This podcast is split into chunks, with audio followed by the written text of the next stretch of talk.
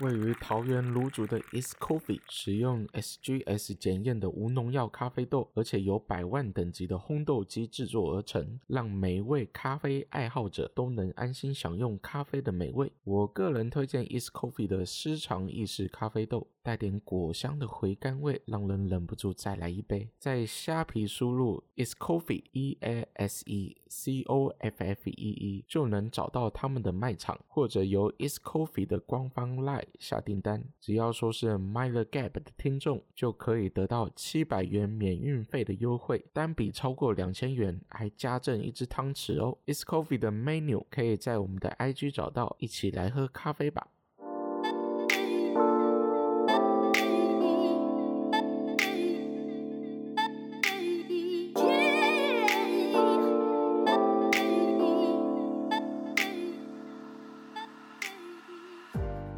Welcome to our podcast, Mind the Gap。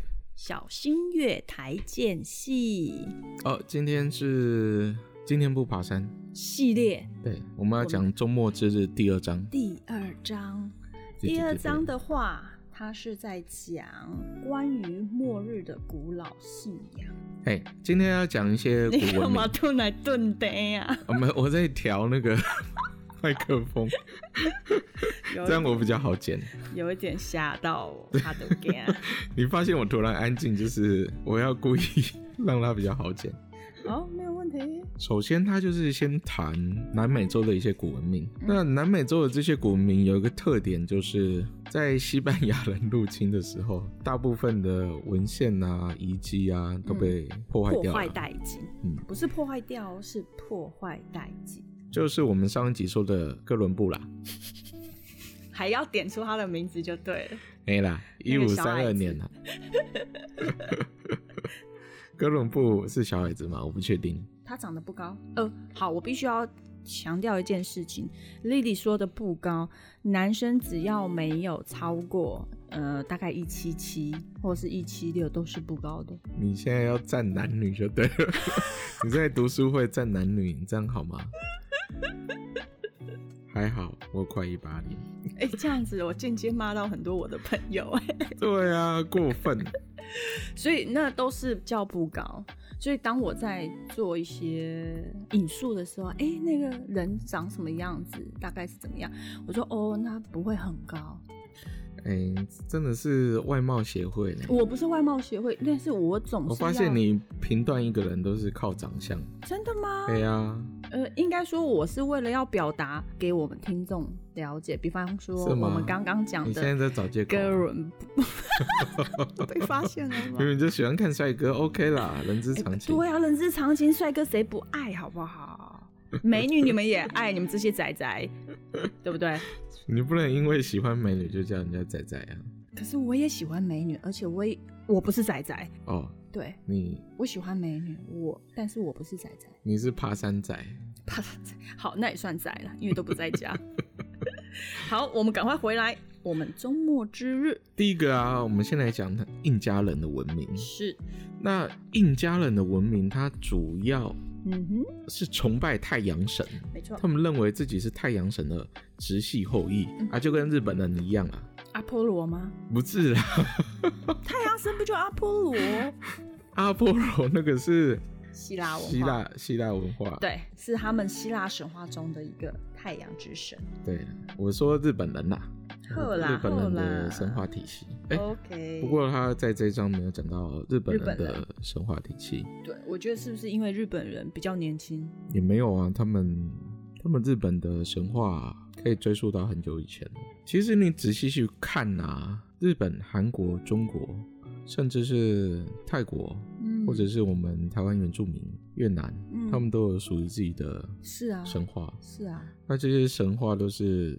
讲的都是可能几千年前、几万年前以前的事，嗯，而且我比较喜欢日本的神话，我觉得都很像啦。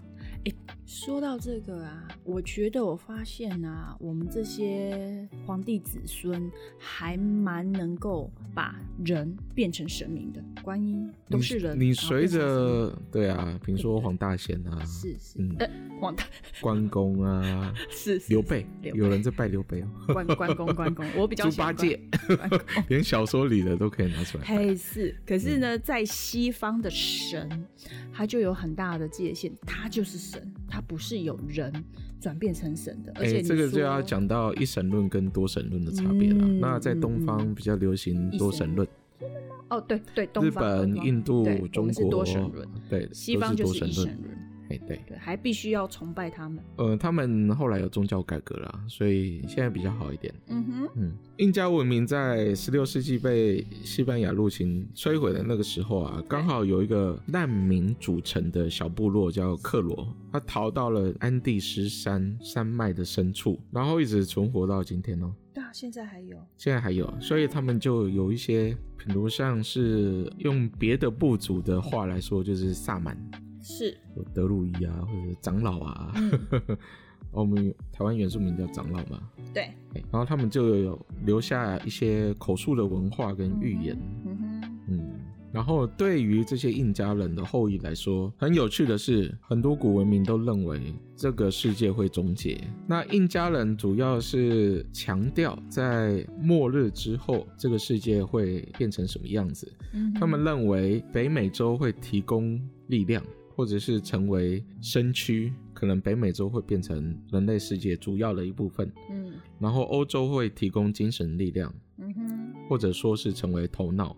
嗯哼，然后心灵意志将由南美洲来提供。所以从这边就可以发现他们的世界观是什么样子。嗯，因为他们的世界观没有亚洲。好，第二个啊，他就是在讲玛雅文明。是，那玛雅文明，我想台湾人应该比较熟悉，因为它有很多，它有被很多一些，它的东西有被解密出来，对，考古学家给那个挖掘出来，对吧？对，然后又有解密，然后历法上可能很多人也知道，嗯哼，那它的历法是比较奇怪，它的历法是两百六十天为一个循环，嗯哼，嗯。跟现在很不一样，不一样，但是他们至少有这种所谓的高度技术化的系统。嗯，玛雅人他在就是他留下来的那些遗迹里面啊，嗯嗯，其实有很多高技术、高科学的东西，尤其是在天文学上是没有错，他们有高度的发展。嗯，但这个文明很奇怪的是，人们找不到它消失的原因。至今还找不到。那有的人是认为是连续不断的旱灾迫使玛雅人离开他们的家乡，所以才人去楼空。怎么样离开？对，没有人知道。啊当然有一些神秘学的爱好者就会说他们是搭乘他们的 UFO 对离开他们的家乡了，嗯，或者是去别的星球了。那除了旱灾的猜想啊，也有人认为是可能是农民或奴隶的反抗。嗯，导致他们的灾难终结世界嘛？这算他们终，他这不算他们的终结。玛雅历法里面终结不是在他们文明消失的时候。那我刚刚说的农民或奴隶的反抗，是导致要让少数贵族在没有农业知识的情况下，他们要亲自在土地上劳作，然后结果没有办法生产够足够的粮食。嗯。就导致无法养活全体而崩溃。那还有另外一个猜想是，他们过度开发了原始森林，就是亚马逊丛林啊。唉，跟现在世界不就不谋而合吗？对，跟现在世界很像。嗯，嗯，贫富差距大，然后人类过度开发自然环境。嗯，因为土壤它是有有一个限定的。你能种植多少东西，它是有一个限制在。那如果你过度种植的话，这片土地是会变成沙漠的，会贫瘠。哎、欸，对，那之后就种不出东西。嗯，像农人在耕种的时候都会知道，你必须要有所谓的休耕期，让你的土壤嗯再次丰沃。那在南美洲那边比较特别的是，他们有一个做法是火耕，他们会捡一些树枝啊，然后东西在他们的农田里面燃烧，或者把那些杂草烧光，嗯，那留下来的灰烬就会变成。土壤的养分。养分没错。那当然，玛雅文明留下来这些遗迹啊，很多也被西班牙人破坏了。Again。然后在当年二零一二年呢、啊，不是有疯传世界末日的预言，嗯、就是有关玛雅历法。没错。呃，玛雅人认为二零一二年这个世界会进入下一个周期，所以它并不是可能会有世界末日。嗯嗯嗯，他从来没有说。对对对对对，那有一些人就会过度解读嘛。嗯哼。嗯、那根据玛雅历法，他们一个周期是五千一百二十五年，然后地球一共会有五个周期，可能是人类文明会有五个周期啊。嗯，就像我们讲的千禧年、一千年。会有一个周期，哎，对，每一个文明都有他自己的算法。是，他们认为这五个周期是依序从我们银河系离开宇宙中心越远，那个周期就越高。比如说，第一个周期就是离宇宙中心最近，得到的能量也最多。嗯哼。然后第五个周期就是离宇宙中心最远，那得到的能量也越少。他是这样算。所以他是认为我们现在是处于第五周期，黎明前最黑暗的时刻。嗯，然后第五周期完，他就会再回到第一周期。嗯，这是一个很神秘的历法啊。那有有兴趣的人可以去查一下，我相信网络上有很多资料对玛雅历法的各种解读。但它五一二五年乘以五个周期，它的跨度实在是太大了。虽然对行星的寿命来讲还是很小，但对人类文明的跨度实在是太大了。然后它下一个部分，它就是有提到亚特兰提斯啊，我觉得单纯就是还没有证据了，有部分文献，玛雅至少它还有遗迹，对，然后还有一些工艺品，然后它可能墙壁上或者是遗物上有一些历法。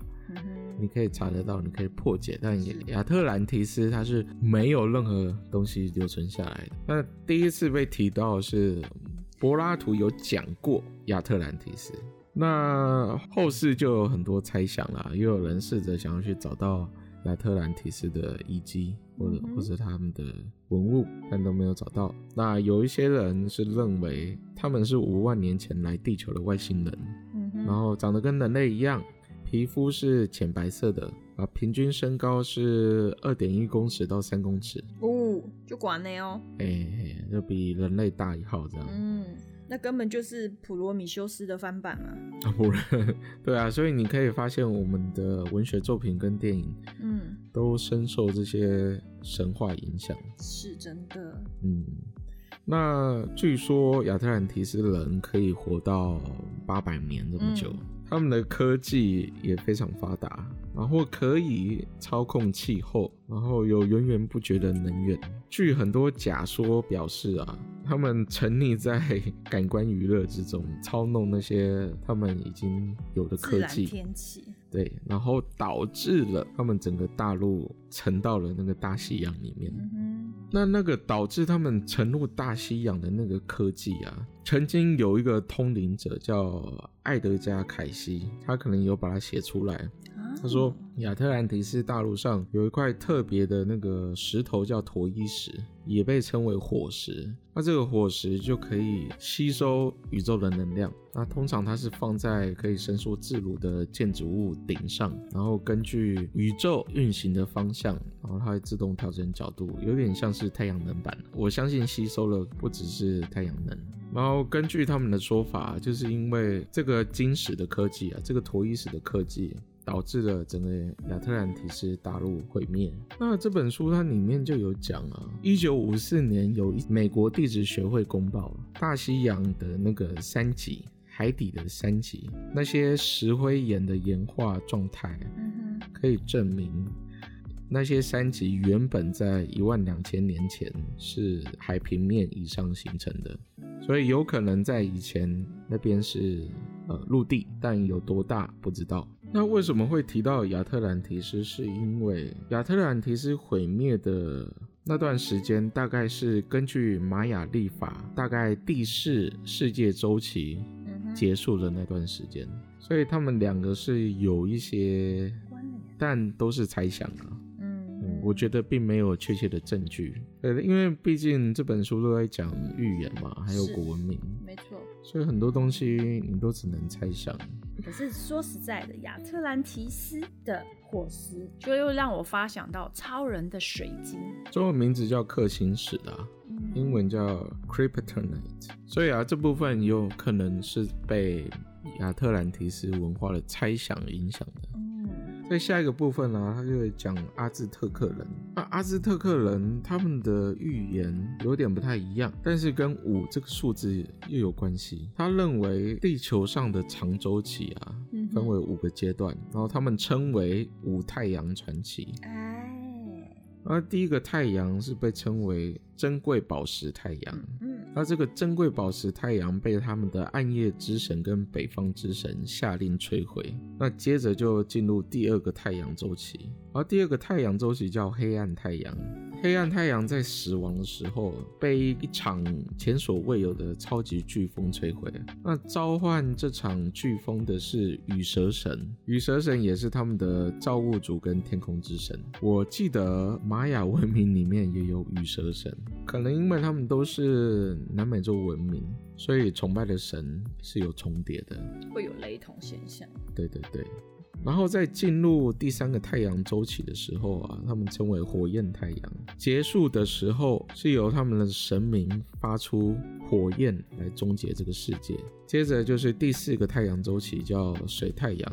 顾名思义，世界终结的时候就会被大洪水摧毁。那不知道为什么阿兹特克人对这个神明是特别害怕的，所以有时候他们会献祭自己的孩子，就把自己的孩子丢进水里溺死啊。然后根据阿兹特克的历法啊，我们现在处于运行太阳的时代，就第五个周期。那他们认为掌管这个太阳的神明是一个。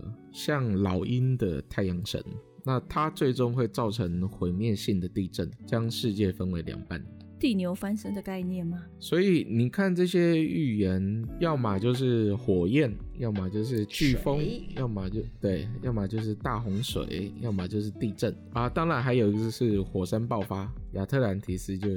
有个猜想是火山爆发，爆发接着他下一个部分就在讲美洲原住民的一些预言。哦，我觉得里面比较有趣的是霍皮族的预言。那霍皮族的预言有一本公开出版的作品叫《霍皮之书》，那里面就有讲一九五八年一个名叫大卫杨的牧师穿越美国的沙漠地区的时候，遇到一件。遇到一位美洲原住民的长者，嗯哼，那有美洲原原住民这位长者就跟他小聊了一下。不知道是不是小聊，他就自顾自的开始说起了他们霍皮族的预言。这个是有点有趣的啦，就是在西藏啊，他们有一个神奇的现象叫视障，意识的视，然后藏是藏东西的那个藏。那视障的意思是他们会天生记得一些奇怪的东西，因为他们看不见吗？还是看不清楚？意识的识。白眼都翻到南半球去了，就跟你说意思的事。我懂。呃这位霍皮族的长者啊，他就有说，世界末日前有九个预兆。那第一个预兆是有白色皮肤的人到来，第二个预兆是土地上会出现滚动的轮子，有。第三个是他们的大陆上会出现一种奇怪的动物，看起来是野牛，但是有又长又大的脚，这个应该就是现代品种的美洲牛。第四个预兆是大地上会有一条条铁蛇纵横穿过。第五个预兆是有一张巨大的蜘蛛网。将贯穿整个大地。第六个预兆是大地上会被石器的河流交错贯穿，它们会在太阳下形成图画。第七个预兆是海洋变成黑色的。第八个是很多人留了长发，然后跑来加入我们部落，学习我们部落的处世之道跟智慧。第九个预兆就是天空中有一个地方，有块土地啊会掉下来，发生巨大的撞击。第一个预兆指的就是现在的白人嘛，然后第二个预兆是滚动的轮子嘛。就是当时乘着马车的那些西方人嘛。啊，第三个预兆是会有新品种的野牛嘛，嗯，就是殖民者带过去养殖的那个长角牛群。第四个预兆铁蛇指的就是铁路嘛。第五个预兆巨大的蜘蛛网就是电线网嘛。我觉得就有点像我们现在的光纤，啊，也算是。嗯，那第六个预兆就是石器的河流，嗯哼，啊，那就是高速公路啊，或者是在地上的公路，在太阳下形成图画，就是反光，对，沙漠就会形成图画。嗯，那第七个它是说海洋变成黑色，嗯，可以解释成石油外泄。第八个预兆。留起长发的年轻人加入部落学习东西，这就是一九六零、一九七零年代那些 hippie。好，第九个预兆是有一块在天空上的土地掉下来，呃，可以解释成太空站从轨道上坠落。啊，讲到这里啊，这些预言都有些穿凿附会，都随便都可以解释啊。嗯、像我我个人的想法就是彗星撞地球。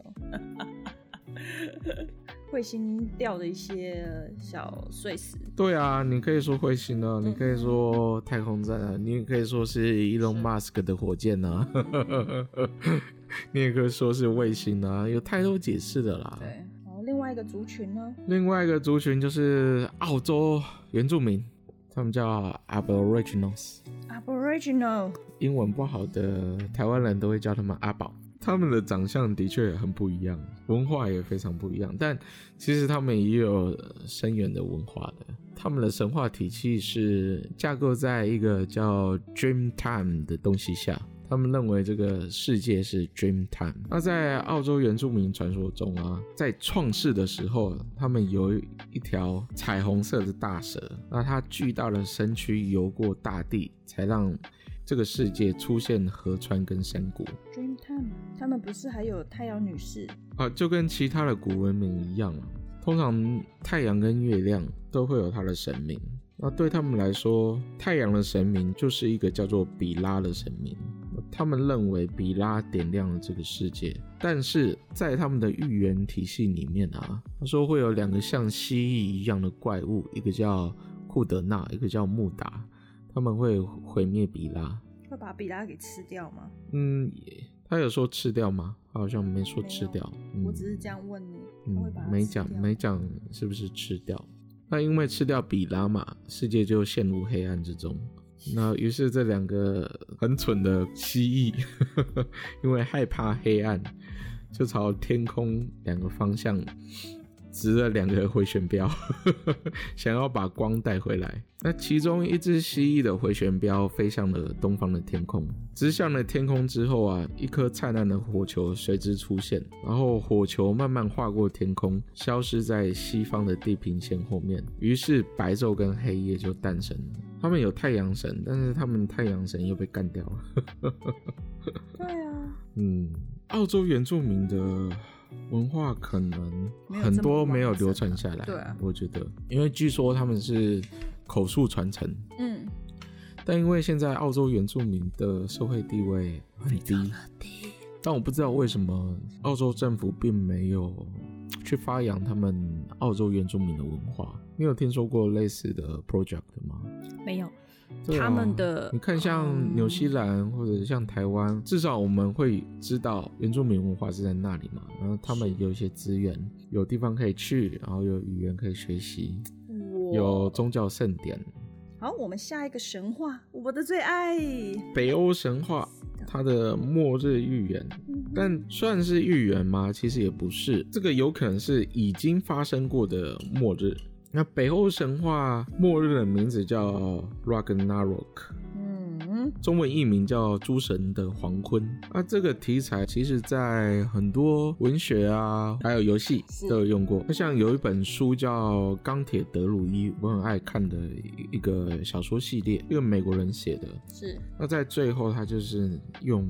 诸神的黄昏当成最后一集剧情的脉络，它这个整个诸神的黄昏呢是有点复杂的，而且他们有自己的体系。总而言之呢，就是奥丁，他们最大的神，对，北欧最最高的神奥丁带领了他的军队，跟他所谓的邪恶势力那些巨人战斗。主要就是洛基这个神明跟他的儿子芬里尔，他的儿子是一匹血盆巨口的狼。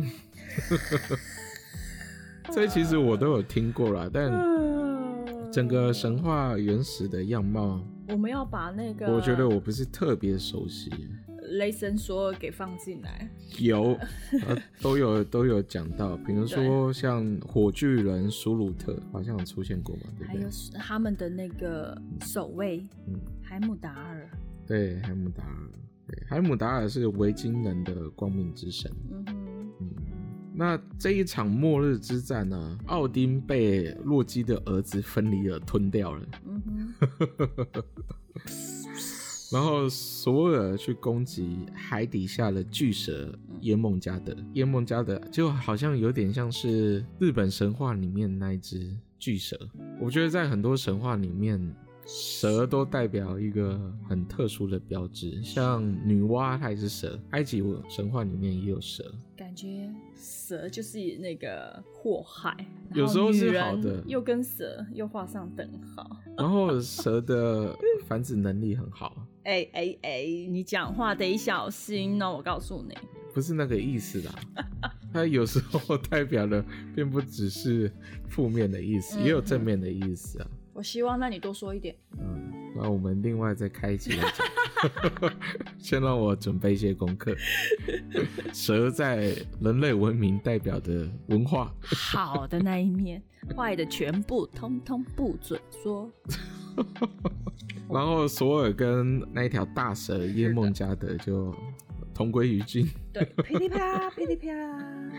哎，但是这不是结束哦，突然冒出了一个。我还没讲完，让让我讲一些著名的神明他们是怎么死的。啊、你看，你看，你看，Barry 整个燃起了他心中的。也没有，我只是想让大家知道北欧神话。这个结局是什么样子？好的。然后洛基就跟海姆达尔打在了一起。嗯。啊，两个人也同归于尽。那我们刚刚讲那个火焰巨人舒尔特，在最后一刻爆炸了，所以就把整个世界都燃烧起来。嗯。大部分的生命都死于它造成的火海之中，土地也全部沉入了大海。那在他们的世界有一棵非常特殊的树，叫世界树。那世界树里面就可以躲着嘛。所以当整个世界都在燃烧的时候，有两个人，利夫跟利夫沙，这应该是两位人类，就躲在那个世界树里面幸存了下来。那其中有几位神明也活了下来，包括奥丁的兄弟跟儿子们。然后还有索尔的儿子们哦，但主要的那些神明都挂了，他们所说的诸神的黄昏嘛，所以大部分诸神都挂了。但世界毁灭之后，会有一个新的世界诞生嘛？你有没有发现，这利夫和利弗莎、利弗莎跟亚当夏娃还蛮像的？对对对对对，所以每每一个神话都有相同之处，嗯，都会有一男一女。然后继续繁衍，这样。那在他们的宗教世界观里面啊，坏人会去到他们的世界，死后啦，那那个世界叫做纳斯特隆德，是一个类似地狱的世界啊。是，墙壁跟屋顶都是由活生生的毒蛇形成的。那当然，好人就会去到他们的世界，有点像天堂啦。所以这个作者就在这一章最后写啊，他在看这个神话的时候，荒诞，对，他觉得很好笑。但想起那些其他宗教的人在看基督教的预言的时候，是不是也是这样子的反应？对，因为基督教的预言也是很荒诞嘛。都会有一些嗯，末日预兆啊，然后神会下来审判，对所有人，嗯，什么敌基督这类的东西啦，对对对对，我们上一集有讲过，嗯哼，嗯，不过也还好啦，因为每一个神话就是要有自己的特色才美丽，如果大家都一样，其实就看有点像看 Kobe 版的小说一样。嗯嗯嗯嗯，对，其实他还漏了很多国民没讲啊。嗯嗯，我们也没有全讲啊。哦，对啊，我们也没有全讲。我们就是挑几个比较。对对对对对。有些太太杂乱就没有讲。嗯哼，好，这一集就讲到这里。是的，古文明的神话体系跟预言。我们挑了几个就是比较有名的东西，嗯，哎，出来转述。对对对，好了，今天就到这里为止。记得订阅我们的 Podcast，下次再见啦！好，下次见，拜拜。拜。